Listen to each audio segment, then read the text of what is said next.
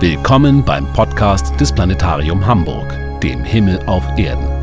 In Zusammenarbeit mit dem Hamburger Abendblatt und der Audio Consulting Group schickt sie Thomas Kraupe unter das Himmelszelt. Entdecken Sie die Sterne und Himmelsbilder des Monats April. Liebe Sternfreundinnen und Sternfreunde des Planetariums Hamburg, diese Aufnahme des Sternenpodcasts ist ausnahmsweise bei mir zu Hause aufgenommen worden und klingt deshalb vielleicht etwas anders als die professionellen Aufnahmen im Primetime-Studio in Altona. Ich hoffe, ihr habt Verständnis dafür und ich hoffe, dass wir euch mit diesem Podcast vielleicht sogar etwas Besonderes schenken können. Denn gerade in diesen unruhigen Zeiten kann uns der Blick in die Sterne Zuversicht geben. Wir selbst bestehen aus Sternenstaub, der vom Himmel fiel. Wir sind Sterne. Und wir müssen unser Inneres jetzt besonders zum Leuchten bringen. Wir brauchen dieses Wir, ja dieses Wir sind Sterne-Gefühl, das uns erkennbar macht, dass wir zusammengehören. Schauen Sie also in die Sterne, genießen Sie es und spüren Sie es. Suchen Sie sich einen passenden, ausreichend dunklen Standort, möglichst weit entfernt von störenden Lichtern und mit freier Rundumsicht bis zum Horizont für den Blick in den wunderschönen Abendhimmel im April. Rasch kürzer werden jetzt die Nächte im hohen Norden, denn die Abenddämmerung dringt im Laufe des Monats immer weiter Richtung Mitternacht vor. Entschädigt werden wir in der langen Wartezeit auf die Sterne durch einen besonderen Lichtpunkt, der schon kurz nach Sonnenuntergang im Westen auftaucht. Es ist der Abendstern oder genauer unser Nachbarplanet Venus, der strahlend hell sich zeigt. Durch sein ruhiges Licht verrät sich Venus als Planet, als Wandergestirn, das innerhalb der Erdbahn unsere Sonne alle 225 Tage einmal umkreist. Venus bewegt sich in diesem Monat durch das Sternbild Stier und bietet uns wunderbare Begegnungen, die allerdings erst zu sehen sind, sobald es dunkel genug geworden ist. Da Venus gegenüber der Sonne eine deutlich nördlichere Position im Tierkreis erklimmt, geht sie nun erst nach 24 Uhr Sommerzeit unter, sogar erst nach 1 Uhr morgens. Sie ist damit mehr als nur ein Abendstern. Im achtjährigen Zyklus sich wiederholender Venusauftritte ist der April 2020 wohl der beste Monat. Auch die Venushelligkeit steigt in diesem Monat weiter an, bis sie in der Nacht vom 27. auf den 28. April im größten Glanz strahlt. Mehr geht nicht. Erfahrene Himmelsbeobachter können sie sogar tagsüber sehen. Spektakulär ist auch das Bühnenbild für diesen großen Gala-Auftritt der Venus. Denn im nördlichsten Tierkreissternbild Stier erreicht sie am 3. April den prächtigen Sternhaufen der Plejaden, das Siebengestirn. Nur ein Viertelgrad entfernt zieht sie an Alkyone, dem hellsten Plejadenstern, vorbei. Welch prächtiger Anblick im Fernglas das ist. Der strahlend helle Abendstern zusammen mit Dutzenden wie Diamanten funkelnde Plejadensterne. Erst in acht Jahren am 3. April 2028 wird man dies wieder so spektakulär erleben können. Denn innerhalb von acht Erdumläufen legt Venus 13 Umläufe zurück. Beide Planeten befinden sich somit alle acht Jahre annähernd am selben Ort. Nach der Begegnung mit dem Siebengestirn zieht der Abendstern Venus weiter im Stier und wandert am 17. April rund 10 Grad nördlich an Alpha Tauri vorbei, dem rötlichen Stern Aldebaran, dem Alpha-Stern des Stiers, dessen rotes Auge er markiert. Grandios auch der Anblick am Abend des 26. April, wenn die schlanke Sichel des zunehmenden Mondes an Venus vorbeizieht. Und am Monatsende rückt Venus schon näher an den Stern Beta Tauri, der auch Elnat genannt wird, heran. Der Stern markiert die nördliche Hörnerspitze des Stiers. Darüber funkeln Capella im Fuhrmann und die beiden Zwillingssterne Castor und Pollux. Nahe dieser Himmelsgegend wird Ende April ein weiterer, ganz besonderer Besucher erwartet. Er kommt aus den Tiefen des äußeren Sonnensystems, von weit jenseits des Neptuns und stürzt auf einer fast parabolischen Bahn bis Ende Mai immer näher auf die Sonne zu. Es ist der Komet Atlas, der sich Ende Mai näher als Merkur um die Sonne herumschwingt und danach wieder in den Tiefen des Sonnensystems geschleudert wird. Da die Bahn dieses fliegenden Eisberges mit 45 Grad stark zu den Planetenbahnen geneigt ist, ergibt sich bis dahin eine gute Sichtbarkeit für den Beobachter auf der Nordhalbkugel der Erde. Er wandert durch die Sternbilder Großer Bär, Giraffe und Fuhrmann, ehe er Mitte Mai im Sternbild Stier vom Abendhimmel verschwindet. Möglicherweise verdampft bei dem Kamikaze-Sturz um die Sonne genug Eis, damit Atlas uns einen schönen Kometenschweif bietet. Doch dies lässt sich derzeit leider noch nicht vorhersagen. Beachten Sie also unsere aktuellen Nachrichten dazu. Vielleicht haben wir in den kommenden Wochen also einen schönen Schweifstern am Abendhimmel.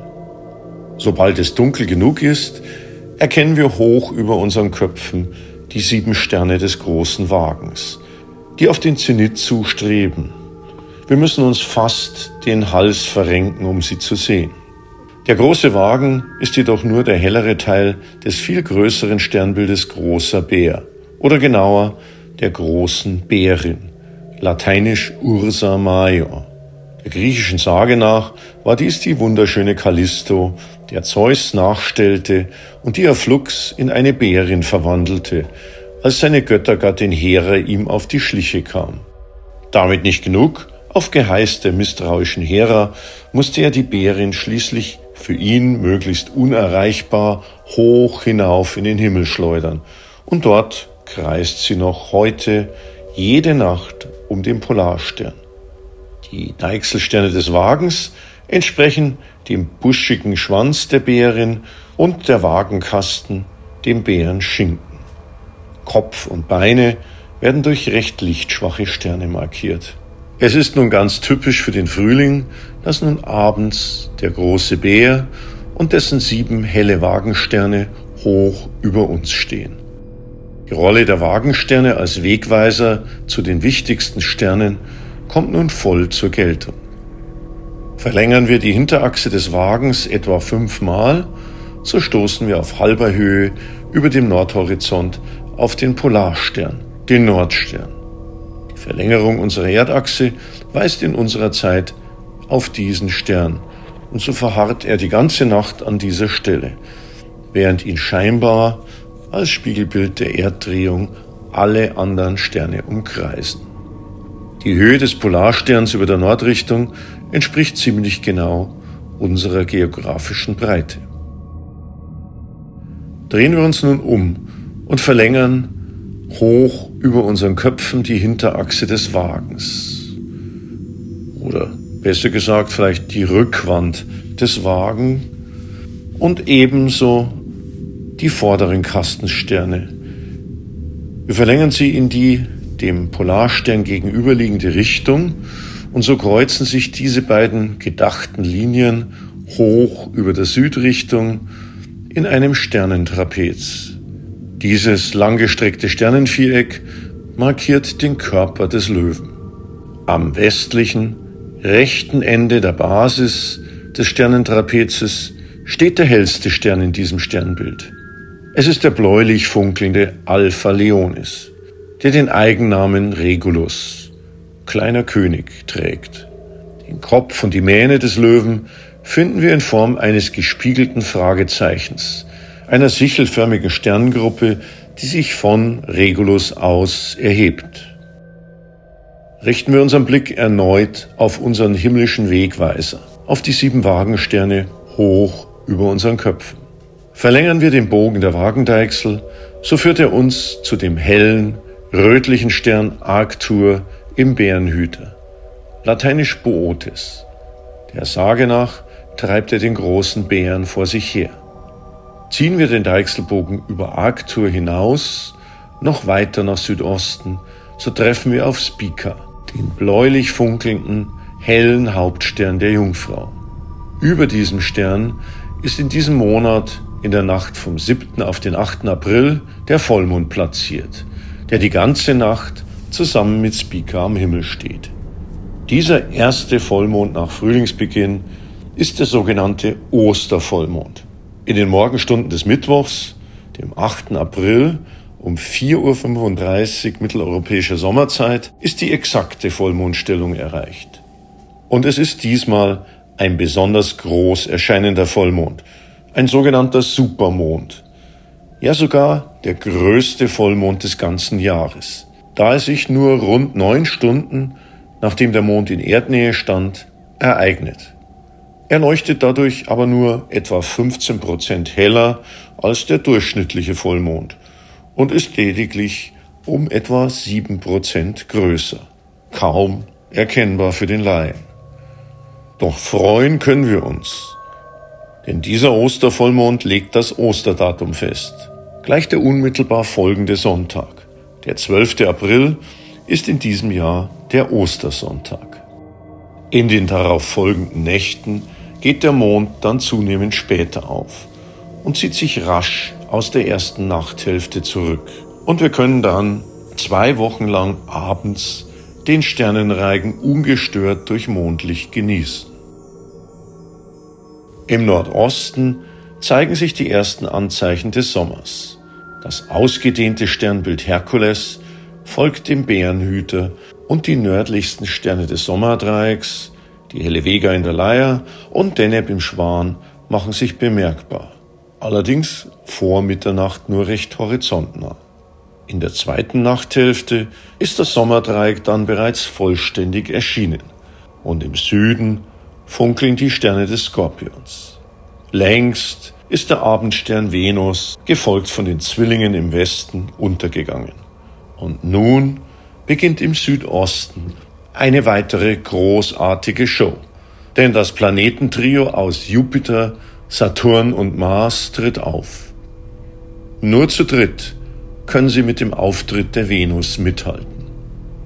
Aber leider sind sie nur recht horizontnah zu sehen denn sie ziehen gerade durch das südliche Sternbild Steinbock, das in unseren Breiten nur eine geringe Höhe erreicht. Erst ab 4 Uhr morgens zeigen sich die beiden Gasriesen Jupiter und Saturn, gefolgt vom rötlichen Mars. Nur Frühaufsteher oder Spätheimkehrer haben also eine Chance, sie zu sehen. Ihr großer Auftritt am Nachthimmel findet erst ab Sommer statt. Immerhin, zur Monatsmitte gesellt sich der abnehmende Mond zu diesem Planeten. Am Morgen des 15. April bildet der Halbmond mit Saturn links darüber und Jupiter rechts über dem Mond ein schönes, nahezu gleichseitiges Dreieck, das wir gegen 5 Uhr morgens in der beginnenden Morgendämmerung über dem Südosthorizont gut erkennen. Am nächsten Morgen dem 16. April, zieht der Mond dann bereits südlich von Mars vorbei, der weiter östlich zunehmend Distanz von den Riesenplaneten gewinnt. In den Nächten danach wird die Mondsichel immer dünner und erreicht am 23. die Neumondphase. Diesmal stört also kein Mondlicht bei der Beobachtung des Meteorschauers der Lyriden, der besonders vom 16. bis 25. April aktiv ist. Die beste Beobachtungszeit ist frühmorgens, vor Beginn der Morgendämmerung. Dann kann man Leuchtspuren dieser verglühenden Staubkörnchen in unserer Erdatmosphäre sehen. Allerdings nur abseits störender Lichter der Stadt. Der Himmel im April hat also viel zu bieten. Den spektakulären Auftritt des hellsten Planeten Venus abends den großen Wagen in seiner Bestform als perfekter Wegweiser zu den Frühlingssternen bis zum Feuerwerk der Sternschnuppen der Lyriden und dem Auftritt des Planetentrios mit Mars, Jupiter und Saturn am Morgenhimmel.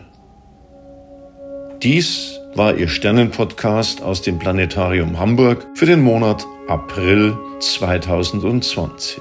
Ob abends, nachts oder morgens, genießen Sie die Zeit mit Sternen und Planeten und machen Sie diese kosmischen Lichter zu Ihren Freunden.